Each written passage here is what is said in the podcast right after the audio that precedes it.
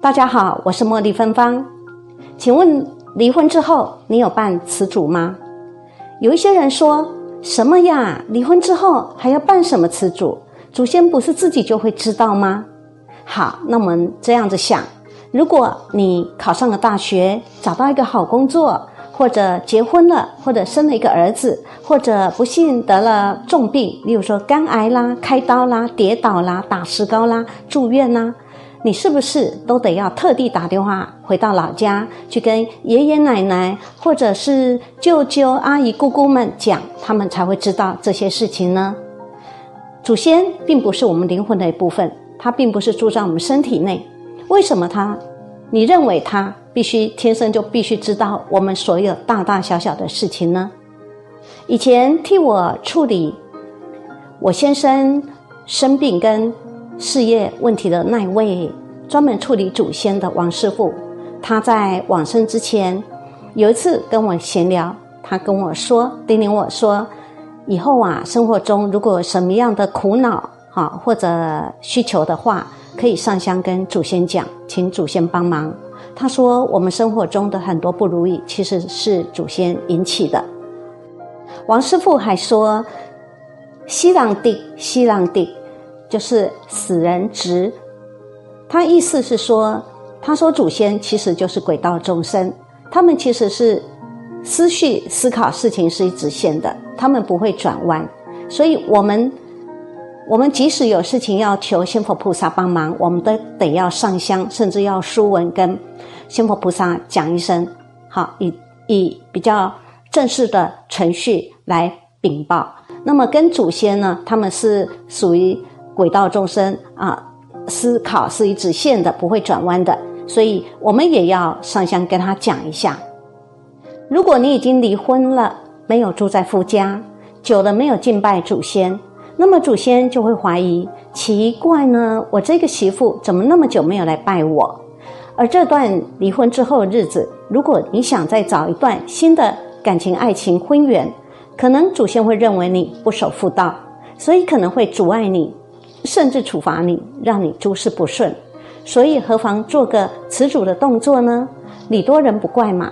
我们也不知道，我们每位祖先那么多位，每位的个性可能都不一样。有些会在乎，有些不在乎，那我们就做个词组。如果没有花很多钱，不妨做一下告别的仪式，总是比较好的。记得王师傅有跟我聊过，他说以后呢，我只要生活中有什么心愿啊、不如意呀，哈，都可以跟祖先讲，请祖先一起帮忙。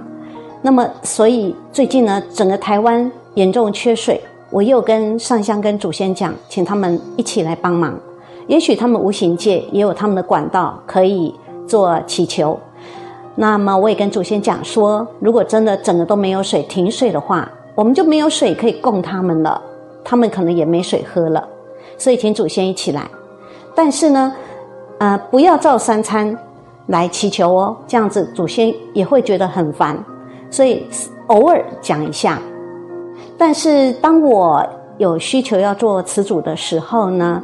王师傅已经往生了，所以当时就是透过给我生死簿的那一位师傅，那一位师傅告诉我，请我去城隍庙办理。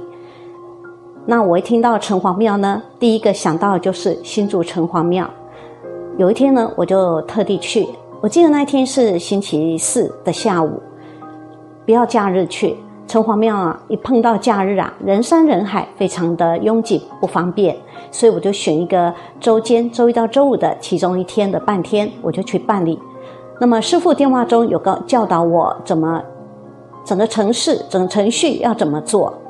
后来我就做完了，整个费用大概花了三千一百五十元。这就是那一天我去新竹城隍庙办词祖的时候的点点滴滴。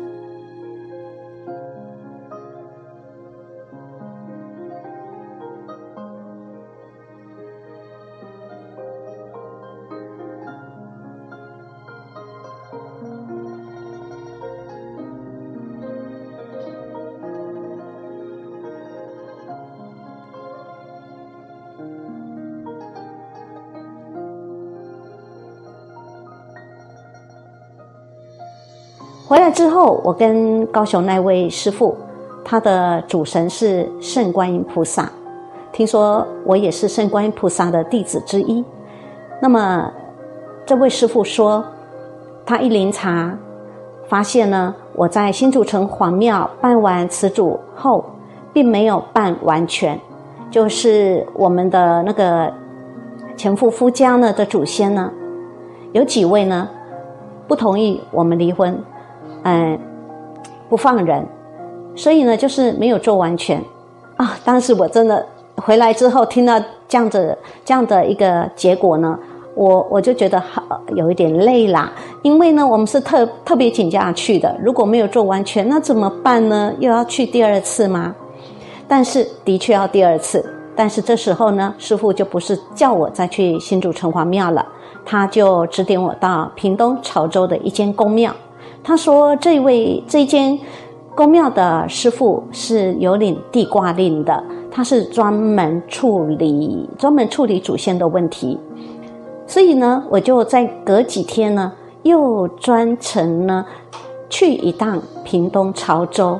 哇，这真的是有够远啊！对我来讲，不过当时也没关系，我调整了一下心情，就坐高铁上去。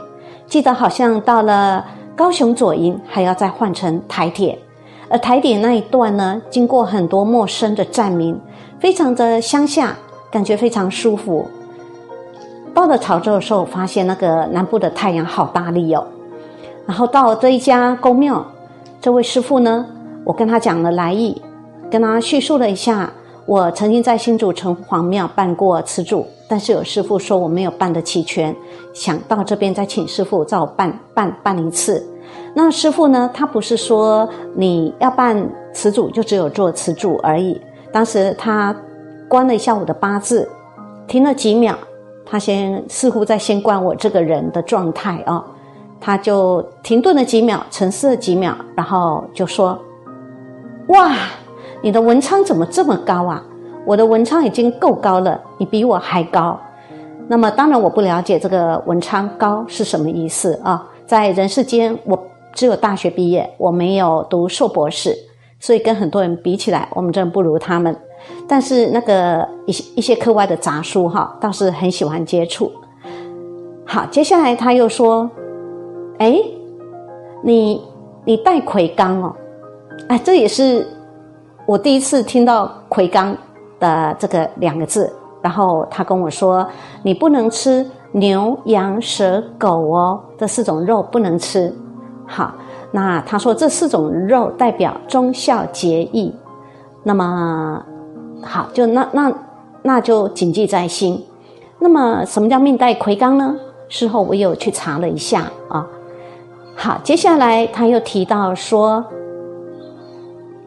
你知不知道你可以让仙佛上身？你如果不信，来，你坐到那边去，我给你试试看。我说我不要不要，我现在在潮州诶，我怕我醒不过来，回不到北部怎么办？我不要。那师傅说好，没关系，你考虑一下。如果你下次哈想让仙佛上身的话，你来我这里。好，那这句话呢说完之后，我就没有再下去了，因为实在真的是太远了。那么接下来就做，我们做词组是，哎，我记得是有看日子的。哦。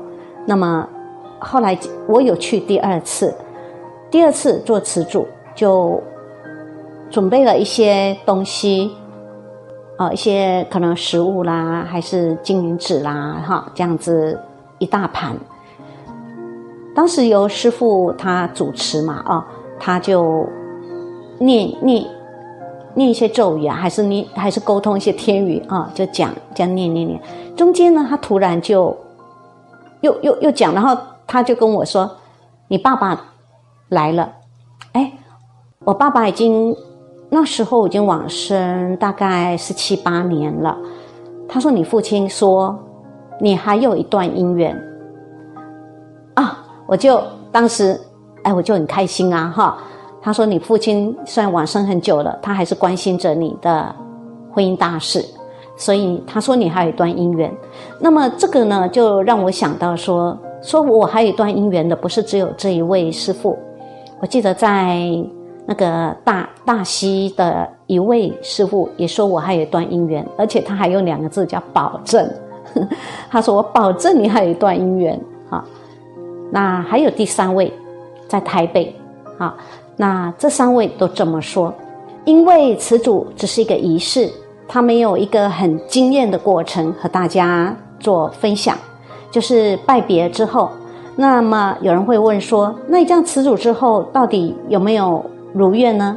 好，那因为我不想在这个大庭广众说太多自己的私事，但是我简单的讲，这位师傅他的确说中了我很多事。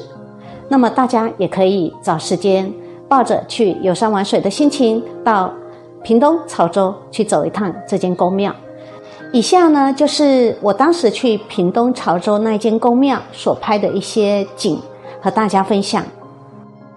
这是在这间宫庙抽的签诗，师傅说，如果我没有办词主的话，后果会像这个签诗上面显示的一样凄惨。这是高铁上的便当，第一次在高铁上吃他们做的便当。一个好像一百还是一百一吧。这是屏东台铁沿途的站名，听这个名称很陌生，但是却非常的亲切，因为这是一些宁静乡下淳朴的小镇。说到屏东，使我想到小学一年级到三年级，我是在屏东市的胜利国小读书的。记得班上有一位跟我非常要好的女同学，姓温，全名我也忘记了。现在再来几十年后再回到这个屏东，觉得感触良多。人生真的岁月如梭啊！一进这间宫庙，大大的炉马上映入眼帘。当时两边正在重新整建中。现在已经这么多年了，应该也整建好了，很想有机会再回去走一走。这间宫庙的园子里，这个花长得多美，又大又鲜艳又肥硕。南部的树木花草看起来就是这么的舒服。